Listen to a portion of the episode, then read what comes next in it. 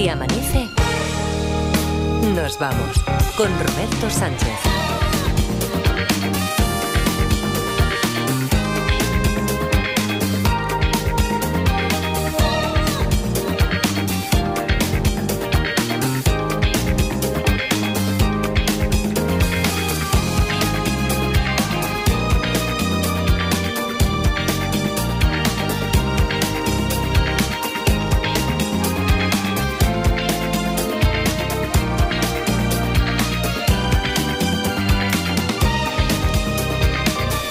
4, 4 y 4 en Canarias, segunda hora de Si Amanece, nos vamos aquí en la cadena SER. Luis Mi Pérez ya está preparadísimo desde el Observatorio Meteorológico de Rubí. Luis Mi, ¿qué tal? ¿Cómo estás? Buenos días, gente. Anda que no hemos hablado ya de Rubí, de tu, de tu ciudad en la primera hora. Tú no, en bici sí, pero en patinete no irás por ahí, ¿no? No, en patinete no sé ten cuidado, no, ten cuidado, ten cuidado. porque se ve que no sabes ir en patinete. O sea, no. ¿No? En eléctrico no, no, lo has probado. Ni eléctrico, ni el de las ruedas de goma, ni el de las de plástico, ni nada de eso. Mejor, mejor, mejor. Yo era de los del monopatín ir sentado. Ya, ya, mejor, mejor. De eso te libras porque hay que ver lo que nos han dicho las sanciones que ponen, bueno, en Rubí, no sé, pero en Barcelona hasta de 550 euros le pusieron a la, al hijo de una oyente por circular por una de las zonas prohibidas. No sé. Bueno, seguimos. Eh, Edgar, yo creo, la bici. Sí, eh, entre eso, que tenemos que hablar de las nieves de este fin de semana, la polémica. Bueno, Edgar, yo creo que lo mejor es que empieces ya con. Sí. Oye, oye, oye, ¿Qué, ¿qué pasa? ¿Qué pasa, presidente? ¿El, ¿El, Garitas va a hablar ya del escándalo del Real Madrid-Almería o qué? Espérese, ¿Eh? paciencia. Espérese, en un rato vamos con ello, pero tenemos una cosa aún más importante, hombre, que eso. Espero que sea que vuelven los bimbocaos, si no. No, es aún más fuerte que los bimbocaos. Venga, va, pero no le hagas caso. Tú no te demores más a lo tuyo, Edgarita. Pues nada, que ha saltado la noticia. El torero Juan Ortega. ¿El de plantón? Ese. El de plantón, pero no el del toro, sino el del plantón de la boda. Eh, el de la boda, el que dejó a su pareja media hora de casarse. Sí. Pues que han vuelto. Vamos, bien, vamos. Espera, espera, espera. espera. Un poco de bien de la gente, ¿no? ¿Se van a casar de nuevo o no? Sí, sí, sí. Ah, bueno, A ver, a ver, cuidado, ¿ves? Es que ya empezamos con las prevenciones. Matices, matices. Es que en fiesta el titular es el torero Juan Ortega retoma la relación con su novia. Pues ya está, bien, pues bien, entonces bien. bien, bien. Pero lo explicó mejor su amigo Juan del Val en la sexta. Si vosotros me preguntáis que si han vuelto yo te diría, vamos, ya te digo, no. o sea, quien ha publicado que han vuelto también se lo ha inventado ah, y está mintiendo de una manera premeditada. Por lo tanto, yo creo que hay algo en la prensa del corazón que me lo invento porque pues, lleno aquí. Vale, no han vuelto, pero han tenido contacto. Sí, han hablado. Han hablado, han hablado, han hablado. Pero vamos a ver, ha dicho contacto, contacto. Sí, contacto. Atentos a la definición de la RAE de contacto acción o efecto de tocarse dos o más cosas. Si se tocan dos o más cosas, para mí es lo mismo que retomar la relación, ¿no? bueno, mm. no sé si exactamente, aunque yo creo que eso se lo pueden preguntar a él mismo ya. Pero sí os voy a decir una cosa. Esta semana eh, Juan Ortega va a hablar. ¿Cómo? va a hablar. va a hacer una. Él aún no ha hablado. Aún no, eso sí que es exclusiva, eso sí, él aún no ha hablado. Madre mía, que, habla esta semana. Yo ya estoy, estoy esperándolo como la nueva temporada de Black Mirror, ¿eh? Como, como que vuelva a los chanda de Tátelo como un central para el español, ¿eh? O sea, ahora mismo estoy nerviosico perdido con esto, bueno, ¿eh? Bueno, a ver, Edgar, cálmate, serenate, tú tranquilo. Ya ha, dicho, ha dicho que va a hablar. Sí, sí, y un colaborador tuvo la pregunta definitiva. Él no ha dicho nada ni ha hablado. semana va a hablar? Ni nada. Eh, ¿En los medios de comunicación? No, hombre, no, se refiere en su casa. ¿Cómo va a hablar en los medios de comunicación? Lo que pasa es que lleva tres meses sin hablar y de repente pues dice, pues voy a hablar, porque llevo tres meses aquí sin decir nada a nadie y digo, por, decir algo yo. Ay, bueno, No, me, no me voy del programa de La Roca porque no sé si sabes que ayer fue el Día Internacional de los Mariachis. Pues bien, bien, bien. Pues mira, no lo sabía. Y eso que, eh, oye, esto, esto es cierto. En mi estado de WhatsApp, mucho tiempo. Es verdad. Lo que. Mi estado de WhatsApp, de verdad que durante mucho tiempo fue este.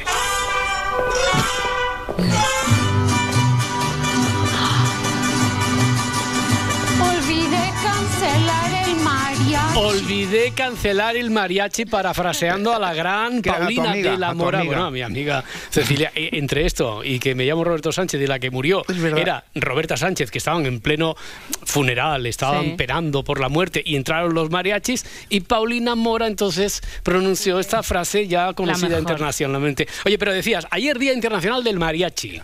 Esto me marcó la infancia. Yo en mi comunión, el día de mi comunión. Tenías Perdona, ¿Tenías mariachis el día de tu comunión? A ver, que Juan del Val en su comunión le llevaron mariachis. Sí, ya, ya. Yo intento saber cuál es la relación de los mariachis con los chiquillos vestidos de marinero. Pues nada, y sí, a mí sí. se me rompe el cabolo pensando en eso. tú. claro. Bueno, no es ya, ya- bastante- ya la primera relación, eso. ¿Qué, qué tiene que ver un chiquillo vestido de marinero con la comunión? Eso es. Claro, claro. Bueno, eso también. Y, y hace- y todos hacerse la foto con las manos así pegadas y con la cruz colgando también. Pero bueno, no es bastante sufrido para un chiquillo de los de antes, ¿eh? que De ahora sí que creen todo mucho, pero que, que hacían la comunión solo por los regalos la mayoría. Estar ahí una hora y media aguantando la chapa. Para que, claro, luego sales de la iglesia y estén los mariachis ahí cantando México lindo y querido. Normal que salieran tantos ateos. Era, es que era doble ataque eso. Un respeto a los mariachis que yo lo llevo en todos mis conciertos, ¿eh? No sé qué manía tiene la gente a estos virtuosos de la música. Igual que con la tuna, que también tiene sus detractores y es una manera muy romántica de conquistar a las correlativas. No había chavala que se resistiese a una serenata a las 2 de la mañana con un clavelito bien cantado a la puerta de su casa. Bueno, sí. Oye, que se está enredando un montón la cosa. A ¿eh? ver con el hype, a ver con qué, qué, qué se está liando ya tanto hype. Pues lo del Madrid-Almería, Roberto. No, seguro, que no no era eso, eso, no, no. hombre. Al loro que me estás embaucando, Garitas. Has dicho que hablarías del Real Madrid Lo ha dicho, Almería. lo ha dicho. Se está acabando tu sección. Hombre. Ya han salido, han salido unos audios absurdos que todo el mundo ha escuchado, pero todavía no se ha hablado del escándalo arbitral del siglo. Tranquilízame a ese hombre, que sí. Joder, tenga paciencia, que vamos a hablar, que vamos a hablar. paciencia, hombre, que en breve hablaremos la inform- daremos ya la información. Sí, y con documento exclusivo. Con documento, Con documento que exclusivo. solo tiene el si amanece. Exacto. Pero bueno, es que estamos con la movida de, de la que era la pareja de moda, Sí. Álvaro de Luna y Laura Escanes, que ahora es la expareja de moda. Pero para poner en antecedentes, digamos que él la semana pasada hizo un Shakirazo y le dedicó una canción, recordemos, muy poética. Ya no tengo tiempo para toda esa mierda. Te di mi corazón y lo pusiste en venta. Mi detector de rimas asonantes acaba de explotar ahora mismo. Ya. Pero tenemos respuestas. Sí. sí, sí. Y además entiendo, claro, esta poesía tan profunda de Álvaro, porque ella también, cuando se pone filosófica. Ya no puede más y suelta esto. Recuerda siempre que lo que Juan dice de Pedro habla más de Juan que de Pedro. Esta frase filosófica de Laura Escanes Sí, podemos traducirla en Recuerda siempre que lo que Álvaro de Luna dice Ah, de. Laura Escanes habla más de Álvaro que de Laura. Joder. Ah, vale, gracias, Oye, oye, compañeros, son, ¿eh? son tan originales con las frases como Álvaro componiendo con los compases. Eso es, pero no, pero al menos, al menos han hecho una cosa que es que si no nos lo dices, si no nos cambiáis los nombres, no lo hubiésemos pillado, compañero. Yo pensando, ¿qué es lo que habrá dicho Juan de Pedro? Y digo, pero no estaban hablando de Laura y de Álvaro. Pues mira, Ahora mira no. por dónde hay el girito, el girito. Claro, ahora ya estoy mucho más tranquilo, me lo han explicado bien, hombre. Eh, pues no está mal la frase, ¿eh? pero a mí me gusta más una del gran Ortega y Gasset. Nuestras convicciones más arraigadas, más indubitables, son las más sospechosas. Ellas constituyen nuestro límite, nuestros confines, nuestra prisión. Oh, Jesulín, muy bien. Muchas gracias por tu aportación. ¿Ves? Esto le da un pozo de, de tranquilidad, de sabiduría, de No, sosiego a hombre, esto. a mandar, todo sea para subir el nivel del programa. Gracias. Por cierto, ¿sabéis que era un mito lo de que solo tengo un huevo, no? Que tengo los dos bien puestos. Sí, sí, sí. no te iba a ir tú Claro, lo, tenía que estropear, lo tenía que Bueno, no te lo pierdas, que, cabrón. que- que sigo con el tema, que hay más conjeturas. Sí, que más, resulta más. Que, que tenemos la clave de todo lo que quería decir por una prueba clarísima. y ella responde dándole me gusta a este tuit. Es gracioso que la persona que la caga sea la ofendida después. Vaya. Vaya, Vaya. vaya. Así que si le das like a un tweet ya es porque estás diciendo tú esa cosa, ¿vale? Por lo, lo que han dicho. Pues anda, que si fuese yo famoso, que cuando voy piruleta me meto en Instagram y le, y le pongo el emoji de las palmas a todo el mundo, los aplausitos. que- que todo me parece digno de aplauso. que- Y que igual ponen que se le ha muerto el lagarto varano y están tristes, pero como yo no veo. Eh, peliculita, vaya peliculita te has montado en un momento, ¿eh? Aquí. sí. No, pero todo esto es por culpa de esta sección, Sí. porque nuestros compis de Socialité también lo hacen. Y ella deja claro lo mal que le ha hecho sentir Álvaro de Luna con esta canción. Todo es temporal, menos la forma en la que hacemos sentir a los demás. Eso es para siempre. Pues nada, que dicen ellos que es por la canción. ¿vale? Si lo dicen ellos, pues ya está. Y a lo mejor es que la muchacha tiene una tarde regulera porque ha perdido jugando al hundir la flota, ¿vale? ¿O qué? Pero bueno, de todas maneras, si, si la peli esta es cierta y ha dado todos esos likes para, por la canción dedicada, creo que debería marcarse un Concha Buica. Concha Buica. Últimamente Sí. te gusta mucho, ¿no? Tienes Bah, una es creencia que- Concha Buica. Es que creo que ahora mismo es mi persona favorita de la tele. ¿Seguro? Sí, sí, ella y Sofía Vergara. Eh, ya sabes que, que est- está de jurado en Operación Triunfo. Sofía Vergara. Sí, y, y entonces dijo, ¿por qué no traéis a mi amiga Concha Buica? Y al final pues se quedó Concha Vale, de, vale, de vale, jurado vale, y la vale. otra se fue para Estados Unidos. Nada, que Concha Buica se toma las cosas también pues con filosofía como Laura Escanes, bueno, con su filosofía. Es que a mí me dan envidia las personas que parece que ni sienten ni padecen. Las que parece que todo lo sienten y todo lo padecen no me dan envidia ninguna. Yo soy una persona que no es que no me importe lo que opinan los demás, es que me la pela. Venga, digamos, venga. Y, y además no creas tú que, que se ve ficción en eso, ¿eh? que le sale del alma. Por cierto, eh, ya que estamos con rupturas... No, que- sí, espera, espera, espera. No, no, no. Ya no estabas con rupturas, ahora estabas con Buica. Ah, vale, bueno, Vale, pues ya que se me ha olvidado enlazar una ruptura con otra, eh, que se está complicando la relación de, de Meribone. Otra vez con lo. Meribón, Oh, Sí. Sí, Meribón, que No, tiene no, nombre ya. de lado. Sí, sí, sí. Sí, que- sí, tiene nombre de lado. Correcto. Eh, ¿Esto que es? Para que te pregunte quién es Meribone, ¿no? Eh, no, No, pues no, no, mira, no, en este sí. caso no, Roberto, deberías recordarla, porque ya hablé una vez de ella, ¿De se Meribone? trata... Ojo, ¿No te acuerdas? O sea, ¿no te suena el nombre de Meribone? Meribone, Meribone, Meribón, no sé por qué. O ¿qué- qué- qué? Meribone. ¿Qué- qué- Se trata de una brasileña que se casó con un muñeco de ¡Oh, trapo. Hombre, haber empezado por ahí, claro. Un hombre. muñeco muy mal hecho con de el, trapo, con ¿te el titular no? ese sí que lo recuerdo. Que dijiste, sí, lo tengo por aquí apuntado. sí.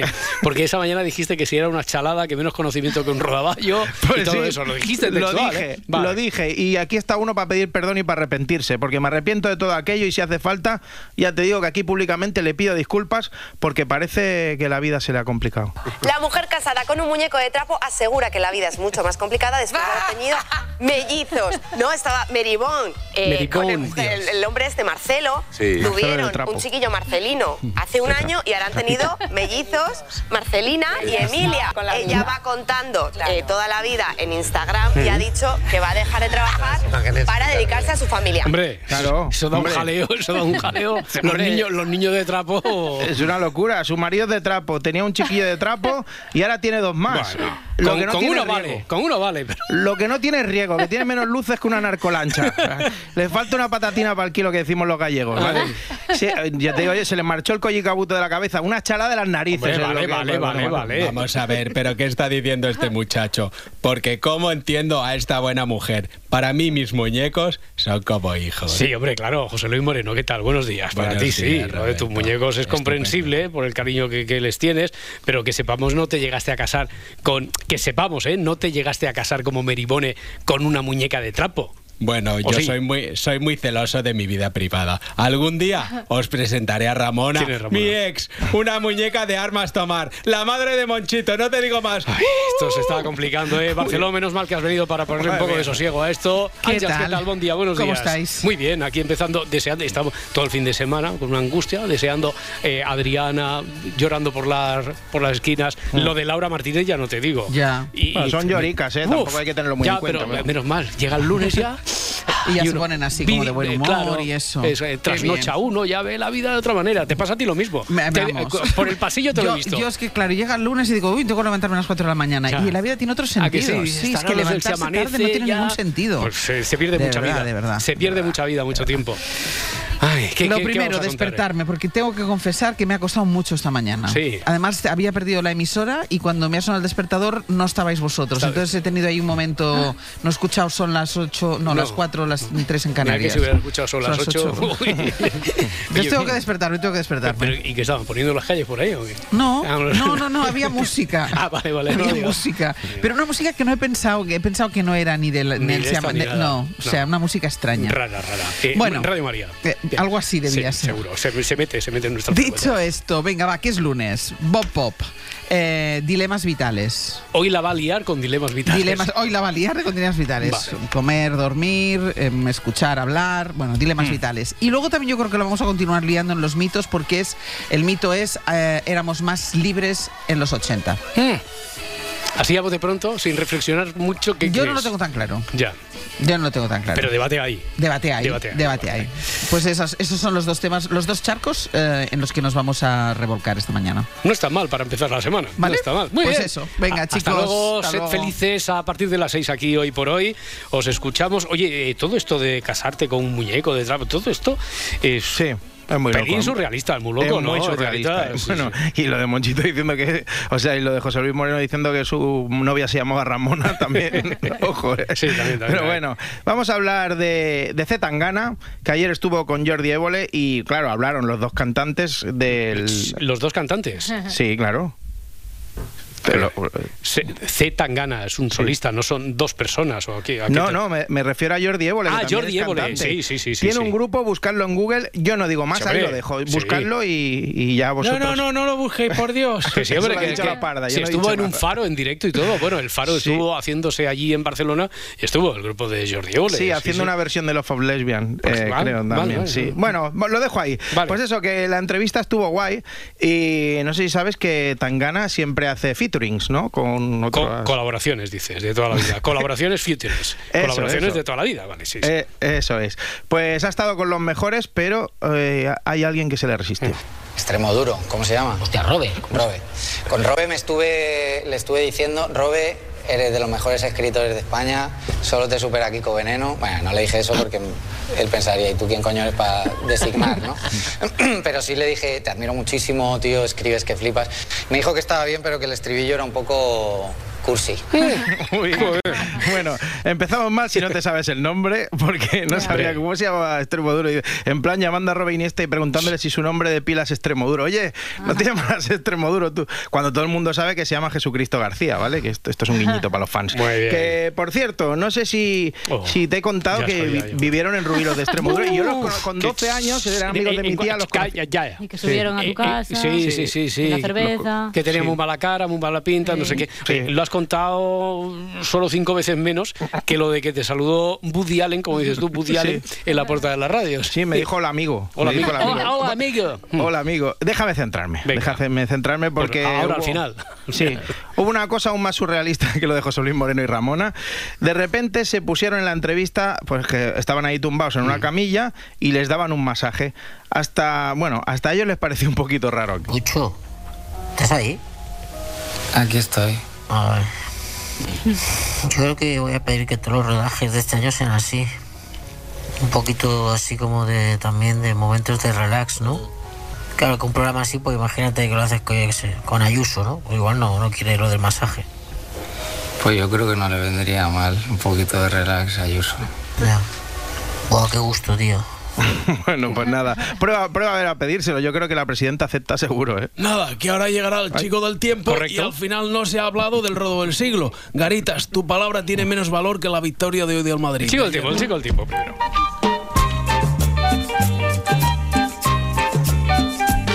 Les habla el hombre del tiempo con nuevas informaciones. Tendremos chubasco y viento en varias de las regiones. Las montañas. No grites, no grites, no. Madre mía. Nos ha dado un vuelco el corazón. Se iba a decir patinete. Bueno, eh, tenemos eso sí un día más suave que, que ayer, con nubes en Galicia y el Cantábrico. Aunque, bueno, veo aquí que hay como cierta perspectiva de estancamiento para los próximos días, ¿no? Parece que se cierra el grifo otra vez. Menos mal que la semana pasada llovió en muchos sitios del país, no en todos, como no con esas nevadas, porque la cosa vuelve a secarse y parece que irá para largo. El anticiclón otra vez emergerá desde África y se nos echará encima y parece que durante muchos días el tiempo será estancado y cada día más cálido. De momento, hoy ya se empieza a notar esa subida del mercurio. Esta tarde va a ser más suave que la de ayer, sobre todo a orillas mediterráneas y cantábricas. Con algo de viento, eso sí, viento bastante fuerte en Galicia esta mañana, también en el Cantábrico, y con ese viento asimismo en Canarias. La temperatura actual de un grado bajo cero en Lleida, tenemos 5 grados positivos en Burgos y 10 en Málaga. Lluvias poquitas, algunas por Galicia, el Cantábrico, pero más, más bien lluvias dispersas, que no van a ser ni abundantes, ni persistentes, ni generales. En el resto del país, más sol que nubes y algunas nieblas esta mañana en los ríos del interior, sobre todo el Tajo y el Ebro. Mira que desde el principio de la semana pasada tú ya venías advirtiendo que eh, ahí a la vuelta de la esquina que habrá un cambio, un cambio brusco. Eh, y el señor de las nieves parece que aprovechó el día en el que librabas y menuda nevada, vaya estampas que hemos visto este fin de semana. Eh, desde Filomena, por ejemplo, en Zaragoza, desde Filomena que no se blanqueaba tanto el terreno, ¿no? Eso que hemos visto ahí, imágenes como la estampa del desierto blanco de, de Aragón. Sí, sí, sí. pero exactamente esto pasa con más frecuencia de lo que pensamos o no? ¿Con qué frecuencia nieva en España?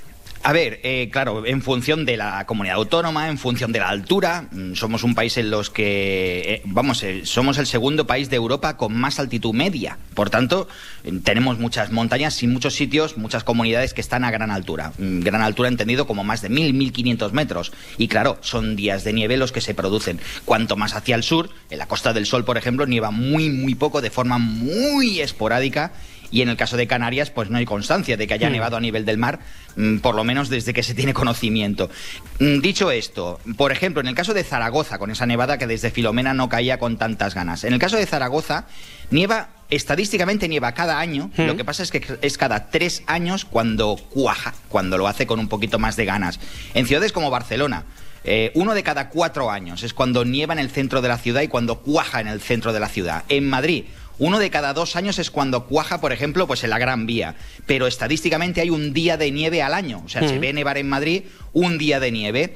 Eh, vemos que en grandes capitales, por ejemplo, en el caso de Valencia, Valencia nieva cada 15 años. Estamos hablando de que cada 15 años es cuando se ve nevar, ya ni siquiera que se que, cuaje, sino que, que, se ve nevar. vamos a seguir por ahí, por curiosidades de la estadística. Eh, en Málaga, a, ver Si, a ver si te pillo en alguna. ¿En Málaga cada cuánto nieva? Málaga, a ver, en función del cálculo, pero en Málaga no se ve nevar, o, se ve nevar, vaya, cada 55 años. Cada 55 años. sí, cada 55 años en Málaga. Ya. Eh, ¿En, A Coruña, en, a, Coruña?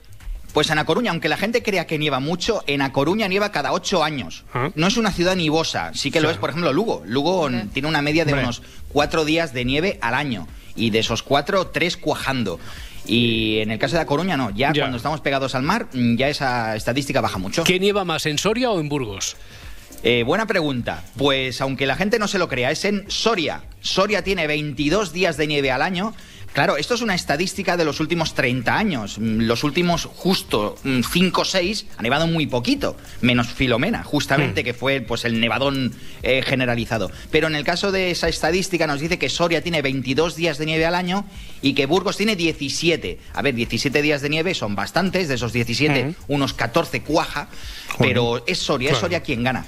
Oye, todo es relativo, pero venga, ya para acabar este recorrido, lo digo porque eh, en Teruel, por ejemplo, en Teruel hace mucho frío, pero no sé si nieva en consonancia con el frío que hace. Nieva mucho, mm. poco, regular en Teruel. Nieva poco, nieva poco en comparación con, Burgos mismo, y ya no te digo con Soria. En Burgos, eh, en Burgos no, en Teruel tienen mm. una media de seis días de nieve al año. A ver, nieva mucho más que en Madrid, por ejemplo, que nieva muchísimo más que en Valencia, Barcelona, o no te digo ya nada, que Sevilla.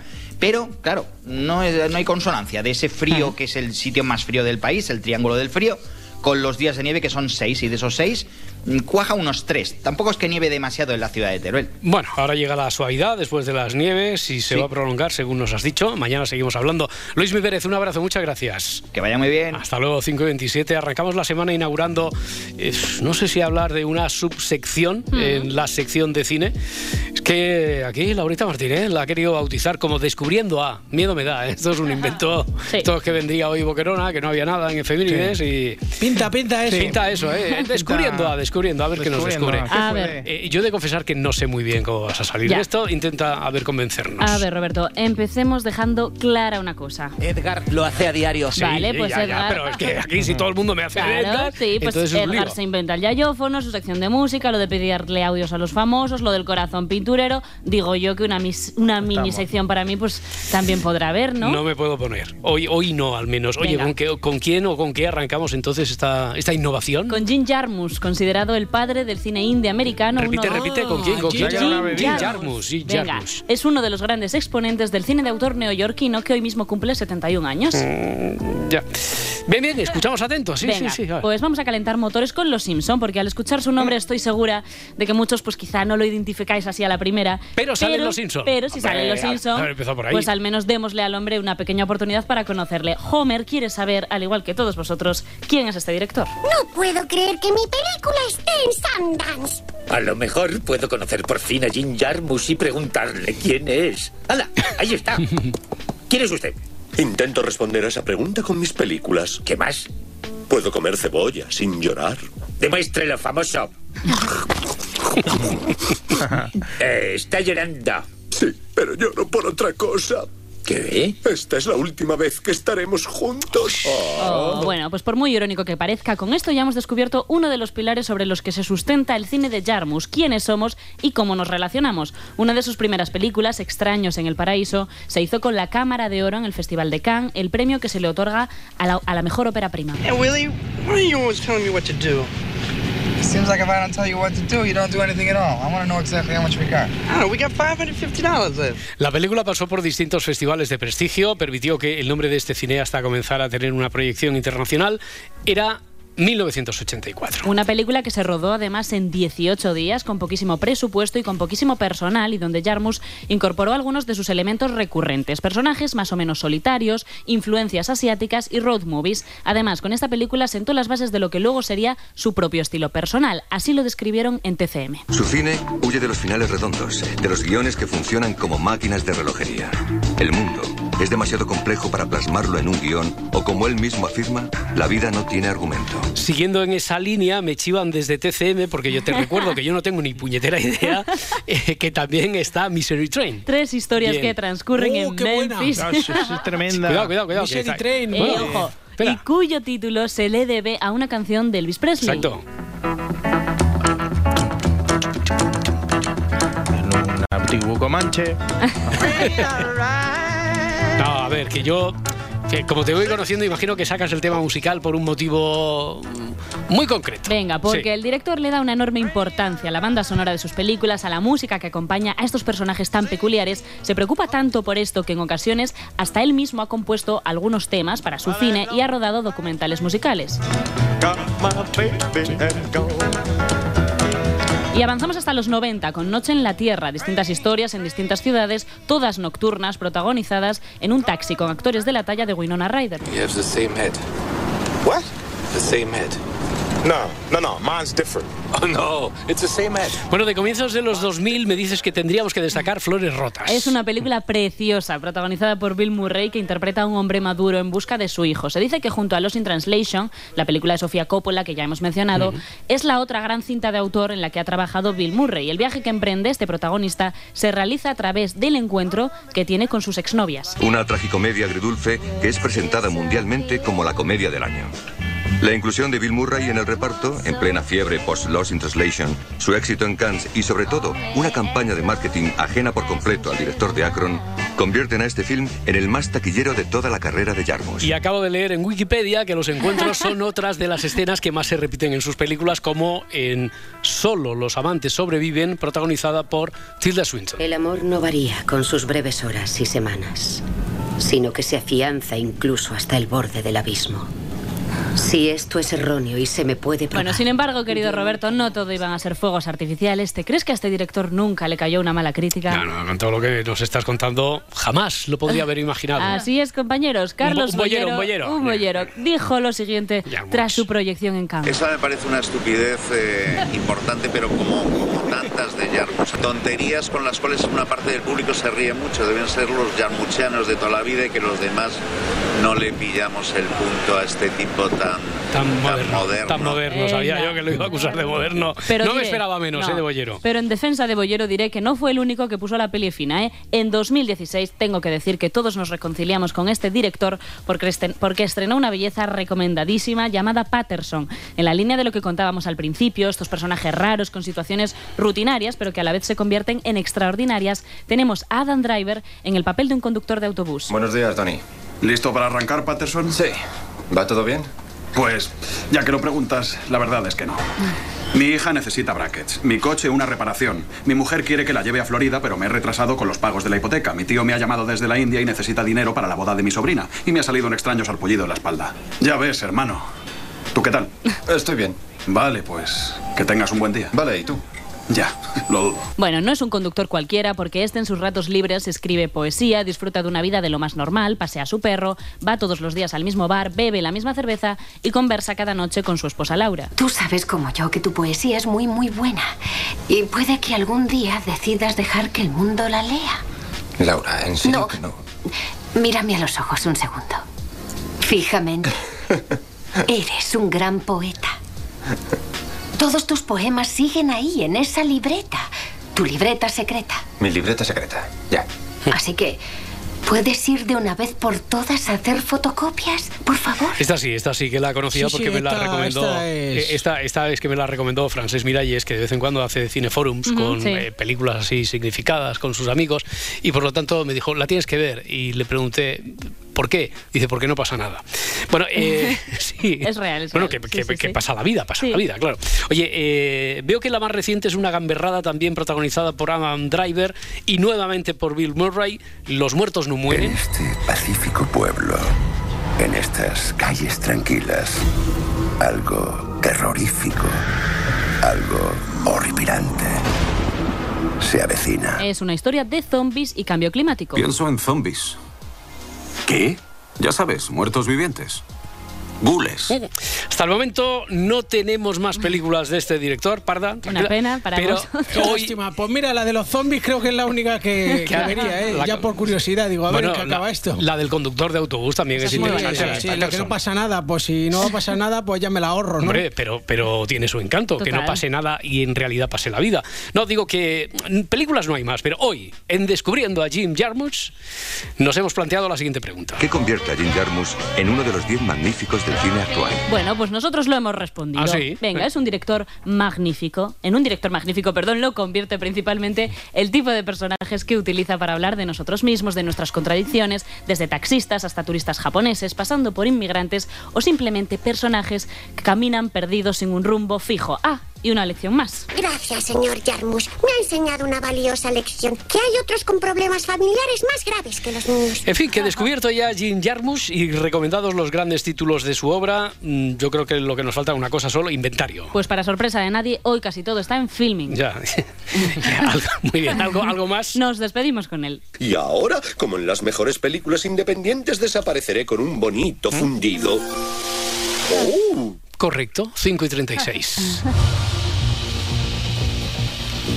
4 y 36 en Canarias. Vamos a repasar a esta hora los principales titulares de prensa con Adriana Morelos. En el país, los muertos en Gaza ya suman 25.000, el 80% mujeres y niños. Esta cifra muestra las consecuencias de un conflicto que ya suma más muertos en un mes que en un año y medio en Ucrania, cuenta este diario. Y es que la cifra de 10.000 fallecidos se alcanzó tras el primer mes de ataques, algo que en Ucrania sucedió al año y medio. La dramática cifra se completa con la cifra de heridos. 62.681 heridos. Son cifras que recopilan Naciones Unidas. Es también portada de La Vanguardia, junto a una foto de un grupo de palestinos junto a sus familiares muertos en Rafah. En España, el gobierno reforzará la comprensión lectora tras el revés de PISA. Cuenta el país que el Ejecutivo va a incluir en los presupuestos generales un plan de refuerzo en matemáticas y comprensión lectora, los dos aspectos en los que los alumnos del último curso de la ESO han retrocedido más. Pedro Sánchez. Por eso quiero anunciaros que en los próximos presupuestos generales del Estado, el Gobierno de España va a hacer un plan de refuerzo en matemáticas y en comprensión lectora para todos los jóvenes que están estudiando hoy en nuestro país. En ABC, el gobierno asume el fracaso, el fracaso del sistema educativo. La medida anunciada por el presidente Pedro Sánchez va a contar con un presupuesto de más de 500 millones de euros. El editorial de ABC señala que esta partida presupuestaria no hace sino reconocer el fracaso de un modelo de enseñanza contra el que los informes PISA no han dejado de alertar en los últimos años. Galicia revive el grito de nunca más contra los pellets. Es el titular que acompaña la imagen destacada de portada en el país. La plaza del Obradoiro fue el escenario de esta manifestación contra la gestión de la crisis de los pellets por parte de la Junta, que llenó el centro de Santiago, reviviendo 20 años después de aquel famoso Nunca más. Del exterior, Ron DeSantis se retira de las primarias republicanas y deja vía libre a Donald Trump. Este es el titular del mundo. Lo vemos también en portada del país y de la vanguardia. El actual gobernador de Florida ha abandonado la carrera por las primarias. Unas primarias en las que Donald Trump tiene cada vez más fuerza dentro del Partido Republicano. Cuenta el país que DeSantis se ha visto impotente para frenar la pujanza de Donald Trump. Y para la contraportada, con Marta Centella, un titular de los que le alegran el día a los amantes del cine de terror, en este caso en el país leemos la paradoja del, del terror. ¿Por qué las películas de miedo pueden ser buenas para la salud? Así es, Roberto. Todos alguna vez nos hemos preguntado el motivo por el que acabamos viendo cosas que provocan sentimientos de asco, miedo o tristeza. La típica película esa que sabes que no te va a dejar dormir, la película triste para los días tristes. Y es que los expertos aseguran que pasar un mal rato de forma recreativa nos ayuda a gestionar el estrés y la ansiedad. Sí, eso es algo parecido a lo que pasó con las películas y series sobre, sobre pandemias, ¿no? Justamente, Roberto, desde el año 2020 se ha incrementado el consumo de películas de este tipo. Los expertos desconocen si es porque ante la incertidumbre la afición nos libera o porque en el fondo los humanos estamos diseñados para encontrar el placer pues jugando con el miedo. Es un modo de, conocernos también y explorar nuestros límites por lo que pueda, pueda pasar. Ahora sí, presidente Laporta, que ahora llega, estamos ya repasando, ya, ya, ya, vamos a repasar la actualidad deportiva. Me he dado tiempo a desayunar y todo. Bueno, pero es que la gente también se tiene que despertar, se tiene que poner ya al corriente del nuevo día que tiene por delante a esta hora. Venga, vamos al turrón. Venga, vamos, vamos, que hoy casi todo está relacionado con esa polémica victoria del Real Madrid frente al Almería. Sí, yo soy un simple comunicador, ¿eh? pero dicen que igual al Almería le churrimangaron bien, ¿eh? Pues dicen que, que por si, si alguien no ha estado en este planeta en las últimas 12 horas, el Madrid perdía 0-2 contra el colista, la cosa estaba torcida y llamaron al bar en tres ocasiones. Y nada, por fin hemos escuchado lo de las voces del bar, que yo tenía ganas de ello. Y mira cómo hablaban entre sí los árbitros. Eh, Fran, te voy a recomendar un on-field review para que valores un review. posible penalti por mano del defensa del Almería. De acuerdo, voy a verla. Vale, estoy ahí delante de la pantalla. Ahí la tienes. Te la vamos a poner en super slow para que puedas ver, ¿vale? Tú decides. Perfecto, remata el jugador del Madrid y golpea en el brazo. Pon la otra, la de... Sí. Y ocupando un espacio del defensor del Almería. Voy a pitar penalti sin tarjeta, ¿de acuerdo? Perfecto. O sea, le, le pi- le pide como permiso al árbitro del bar, el árbitro de campo, que el árbitro eh, del bar, por cierto, lo lleva hasta la pantalla diciéndole más o menos qué es lo que va a ver. Vale. Bien, Bueno, bueno, la cuestión es que al final el Madrid ganó 3-2 y, y se lió la traca. En el, en el Sport directamente hablan de atraco a la liga y en Mundo Deportivo solo ponen en grande la palabra robo. Escuchamos a Garitano, entrenador de la Almería, que estaba un pelín molesto. Con la sensación de que nos han robado el partido. Creo que no se ha podido hacer más desde fuera para meterles en el partido. El penalti, el gol con la mano que hace el gesto, el gol anulado por un forcejeo, eh, no hay por dónde cogerlo. Creo que le doy ya pasa todos los límites. Bueno, Ancelotti tiene- tenía otra opinión. Entiendo el enfado, eh, la queja de Almería, lo entiendo perfectamente. Eh, la verdad es que han sido decisiones revisadas por el VAR y al final creo que el árbitro ha tomado la decisión eh, y creo que han sido tres decisiones bastante claras. ¿Y piensa que el VAR acierta en las tres? No, el árbitro, porque el VAR llama al árbitro para revisar y al final el árbitro toma la decisión creo que ha tomado la- las decisiones correctas. Bueno, pero a ver, Carreto, sí que es cierto que el arbitraje va a dar mucho que hablar. Así que tú, ¿tú cómo lo has visto? Entonces, bien, lo has visto Ah, correcto. Con dificultad, Ah, con dificultad. eh, sì, creo que voy a tener que traerme la gafa a los partidos. Ah, no, es broma. Eh, lo he visto, sí, eh, puede que alguna jugada polémica hay, sí. Eh, si quieren que nos quiten los tres puntos y listo, porque como diría Marmonte, me va a dar la vida mártir esto. Bien. Bueno, si te parece, vamos a escuchar el que a mí me parece el error más grave, el gol de Vinicius con el brazo, creo, ¿eh?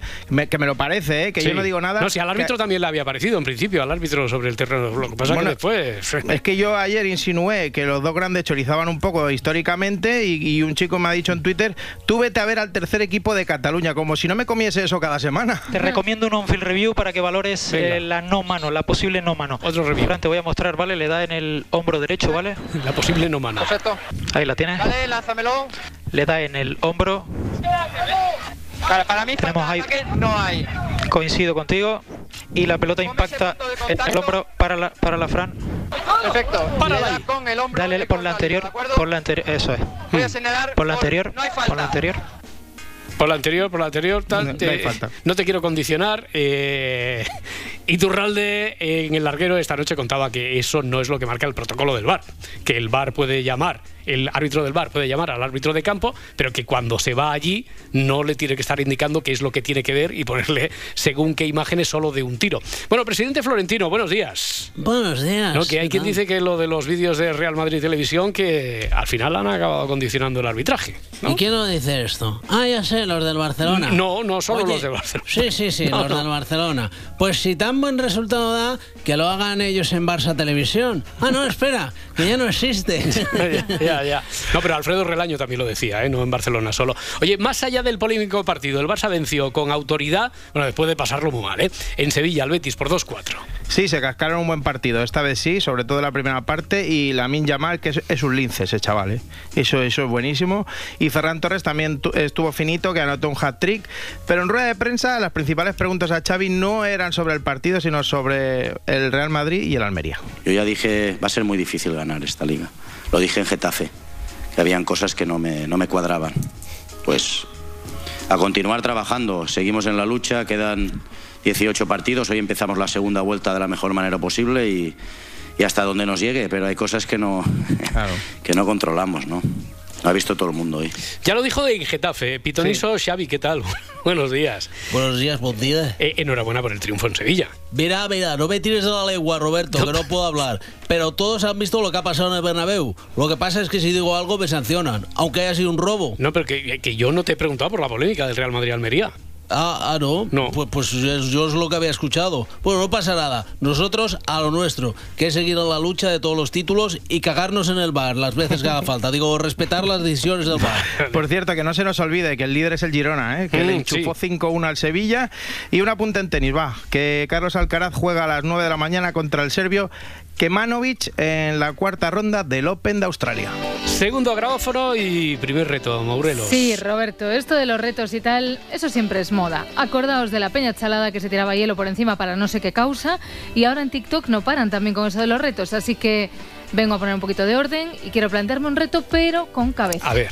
A ver, si Edgar se plantea retos a modo de saludo, yo me planteo salir en sitios. Salir en sitios. Sí, quiero salir en concreto en la humilía del cura de Valdepeñas. Aquí cada loco con su tema, venga, cada uno con lo suyo. Para ello iré haciendo a lo largo del grabófono temas que creo que le pueden interesar. Bueno, a él y a la señora que vive con él, que yo no lo sabía, pero que hay una señora. Una persona mayor que tiene 77 años que vive conmigo y que todos conocéis, ha descubierto el YouTube. El YouTube lo ha descubierto y ve todos los vídeos del YouTube. ¿Vale? Vale, vale. Bueno, pues resulta que esta mujer ve YouTube. ¿Y qué ve en YouTube? Y sobre todo, ¿cómo tiene tan claro el cura de Valdepeñas qué le sacamos y qué no? Esto lo sacan seguro, que si el, el, rey y la reina no se llevan bien, que si han salido unos cochinillos que se les salen así las alas y vuelan en la China, que los han hecho, lo que sea. Y yo le digo, que todo lo que viene en el YouTube no es verdad, no te lo creas todo. Porque en el YouTube cuelga cualquier persona cosas. Te digo yo a esta persona. YouTube, Que os digo una cosa, a la vez que dice que esto de que cualquiera cuelga cosas en YouTube, pues nos atiza a los medios. Vale, quiero salir en la humilía de este hombre para demostrarle que no todos los medios somos chungos. Tú te crees aquello a lo que le das credibilidad. Vale. Esta gente estaba acostumbrada a otra época de medios de comunicación donde había un periodista detrás, un tío serio, que hacía una buena investigación, que no escribía nada si era falso, pero hoy no existe eso.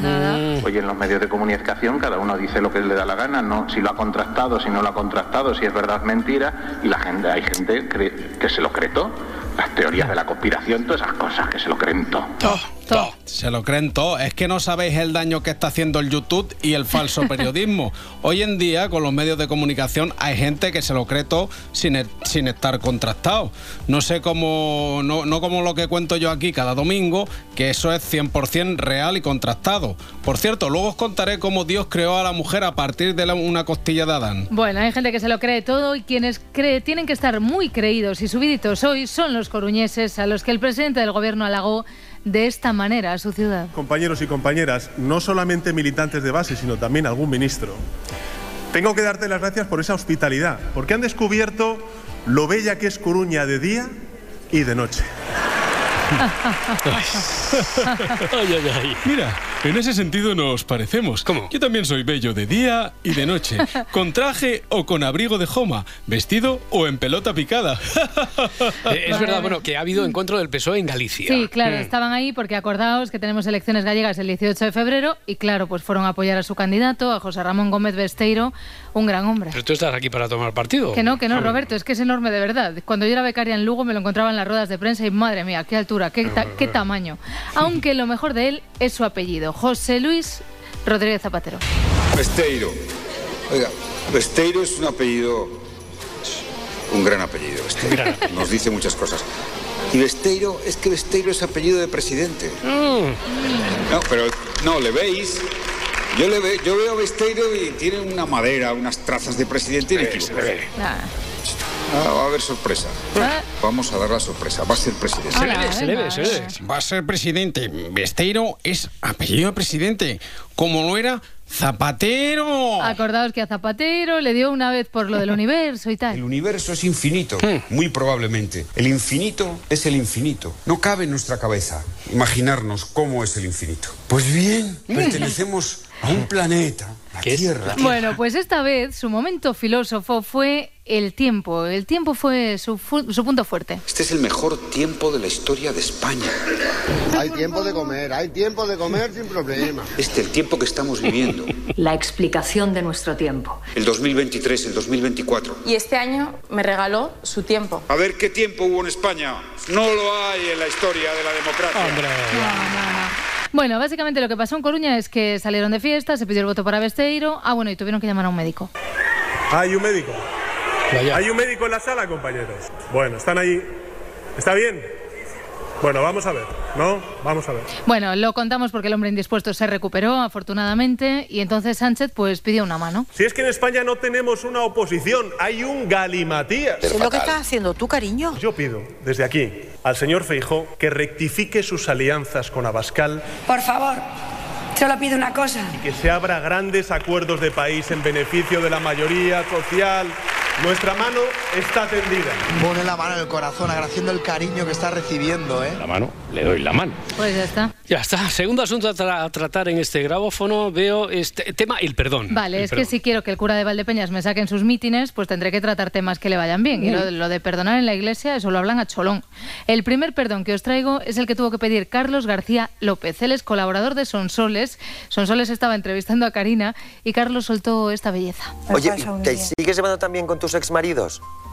¿O con, o con con Tony? Luz no tienes mucha no tienes relación, ¿no? Con tu primer Hijo marido, mío, ¿no? Tony Lu falleció. Falleció, es verdad, es verdad, es verdad. Yo ahí. que, que- que tienes toda la razón. santa gloria. Ahí se me. Y, y- La cabeza ya la ¿Qué tengo. No, ver, tec- técnicamente no ha dicho ninguna mentira, que con el pobre Tony Lund no tiene relación. ¿Cómo va a tener relación si, fa- si falleció? Es verdad. Claro. Mejor no entremos en ese tema, empezamos. porque la vida como, como la conocemos no termina en este mundo. Y si no me creen, yo les recomiendo que vean Ghost, que se la traguen enterita. Pero digo yo que si eres Carlos García López, ¿para qué vas a meter la pata una vez y pedir perdón si lo puedes hacer dos veces? Carlos García, tres segundos después. Que yo me acuerdo de tu primera boda, me acuerdo Sí, perfectamente. cuatro veces estás casado, Sí, Karina, sí, ¿eh? Sí. Tres. No, cuatro, cuatro. Cuatro. Carlos, déjalo hoy. Carlitos, déjalo. No, pero... Me voy a no, callar. Sí, mejor, mejor. Venga, el siguiente perdón viene desde un lugar lejano. Abu Dhabi. Venga, bueno, en realidad es una historia ocurrida en España, mucho España. ¿Os acordáis de cuando el emérito vino por primera vez a las regatas de San Xenxo? Fue muy emotivo para don Juan Carlos porque en el momento en el que el jet que le traía de, de Abu Dhabi llegó a territorio español, sonó el himno de España y el controlador aéreo que se encontraba en, en Vigo, en el aeropuerto de Peinador, le dijo, Majestad, ya está usted en España. Don Juan Carlos se emocionó pues de manera muy llamativa. Vale, vale, vale. Sí, sí, sí que es verdad que me emocioné, pero no tanto como cuando tuve delante un plato de pulpo a feira. Ahí, ahí se me saltaron los lagrimones, que estaba de falafel hasta la corona. Ay, al borde de la lágrima me tiene también a mí este chico. Es Alejandro Entrabasaguas. ¿Entre, entre Es qué? que- ¿Entre qué, Gloria? Entrabasaguas. Es que el apellido se las trae y revela en exclusiva en fiesta uno de los bombazos que cuenta en su libro El rey en el desierto. Gracias, Gloria. Y esta es la revelación. En el momento en que aterriza, lo primero que hace don Juan Carlos es llamar a su hijo. Su hijo no le contesta, no Oh. coge el teléfono. Por favor. Y como no le coge el teléfono, lo que hace es mandarle un WhatsApp. Oy, oy, oy, oy.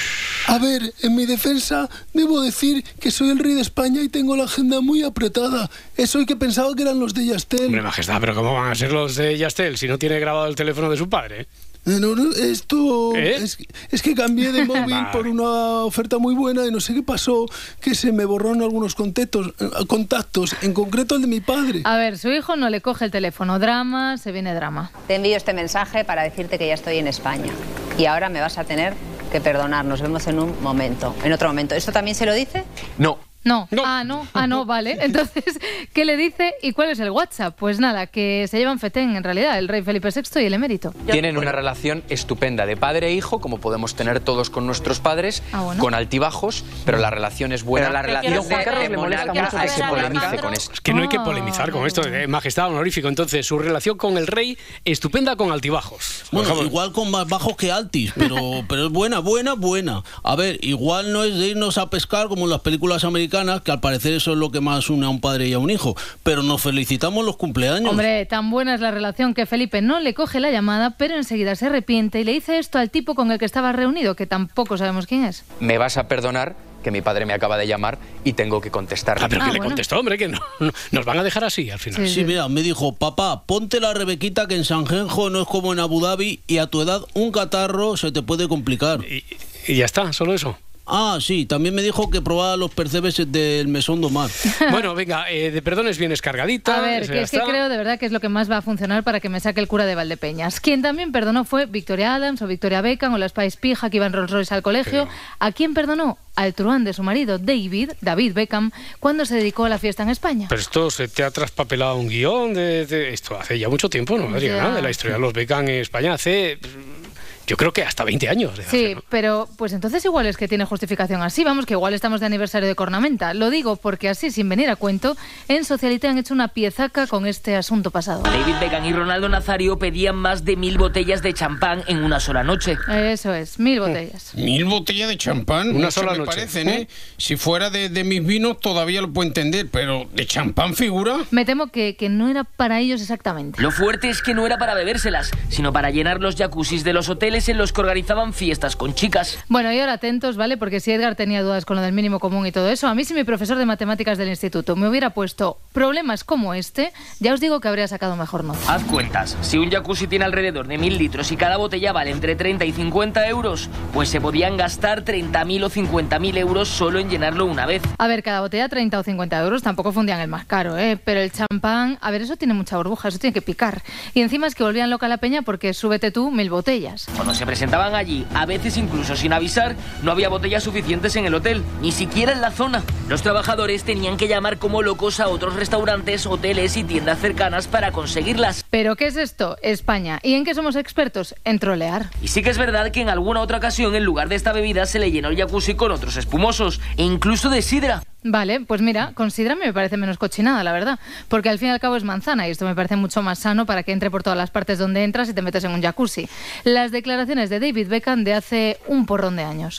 Ya dije que estoy contento en, en Madrid. Como para no estarlo. Y la guasa de Socialité, como para no estarlo. Mira, me estaba pareciendo indignante que sacaran este tema ahora santo de nada, pero me está gustando. Quien los entendía muy bien, por cierto, igual no eran sus mujeres, pero sí su entrenador. Éramos una banda de locos. Del Bosque lo entendía a la perfección y ponía los entrenamientos por la tarde. No los ponía nunca a las 11 de la mañana porque nadie llegaba. Oye, y para terminar, Adriana, Bueno, ¿qué a Pues esto también le va a gustar al cura de Valdepeñas. Hay que saber perder, pero sobre todo hay que saber ganar. El sábado Orestes volvió a ganar, esta vez en la noche de campeones de pasapalabra, frente a Luis, su rival, que fue un gran rival, y al que Orestes cree que no ganó. Bueno, atención a su propuesta. Bueno, esta, esta manera de llegar ha sido un empate completamente técnico en el rosco, ha sido un fallo tonto de cada uno y luego un acierto sacado ahí a la virulé como hemos podido, ha sido completamente épico y esta manera de resolverlo es más accidental que real. Y bueno, eh, yo ante todo quiero mucho a Luis esto, y quiero ante todo, est- este dinero ahora técnicamente es mío, pero únicamente por mera regla, no por la justicia y el mérito, que en este caso ha sido exactamente el mismo. Y yo me voy de aquí más feliz y lo repartimos, tío. Que va Orestes y que quiere repartir el premio con Luis, 25.000 pavetes, y que va en serio, ¿eh? que lo vuelve a decir antes de terminar el programa. Sí, se- sal- salimos de aquí con el resultado redondo que es esto, que es un empate a todas las reglas y espero que me aceptes el repartirlo, tío. Bueno, esto lo decidí fuera. Yo solamente digo que esto es lo que Oreste le propone a Luis. Fuera de cámara ellos decidirán. Ellos decidirán. Ojalá los equipos de primera división así, ¿eh? porque el juego es chusco, las reglas también, así que nos repartimos la liga, que ganen Hmm. todos este Nos año. ¿no? repartimos la liga. Mira, nosotros cerramos con el documento en exclusiva. Fran, te voy a recomendar un on-field review. ¿Qué coño recomendar? Te voy a exigir un on-field review para que valores un penalti como una casa por mano del defensa de la Almería. De acuerdo, voy a verla. Vale, estoy ahí delante de la pantalla. Ahí la tienes, pedazo de cegato. ¿Pero en qué estarías pensando? ¿No ves que es una mano clarísima? Perfecto, remata el jugador del Madrid y golpea en el brazo. Menos mal que te has dado cuenta que Santa Cecilia te conserve el oído, porque la vista de los penaltis más claros de la historia. Pero vamos, que tú tienes la última palabra. Aquí no condicionamos a nadie. Voy a pitar penalti sin tarjeta, ¿de acuerdo? De acuerdo, si es lo que quieres, rectificar es de sabios. Vas a llegar muy lejos, Fran. Muy lejos.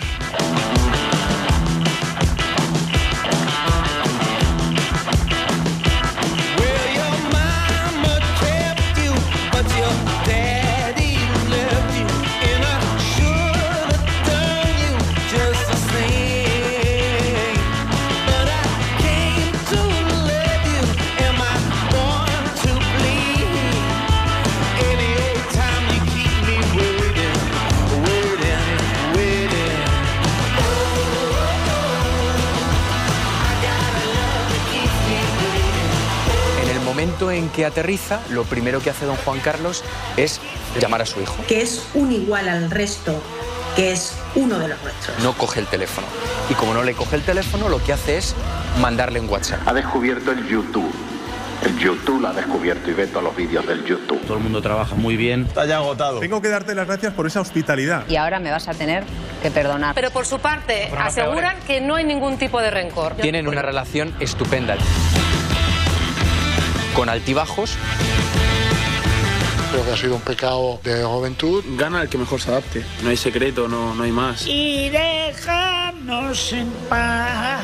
Una auténtica masacre. Si amanece, nos vamos. Majestad, ya está usted en España. Don Juan Carlos se emocionó pues de manera muy llamativa. Es que a mí me dan envidia las personas que parece que ni sienten ni padecen. Con Roberto Sánchez. Hoy, viernes, perdón, viernes, ya me gustaría. Miércoles, jueves. Cadena Ser.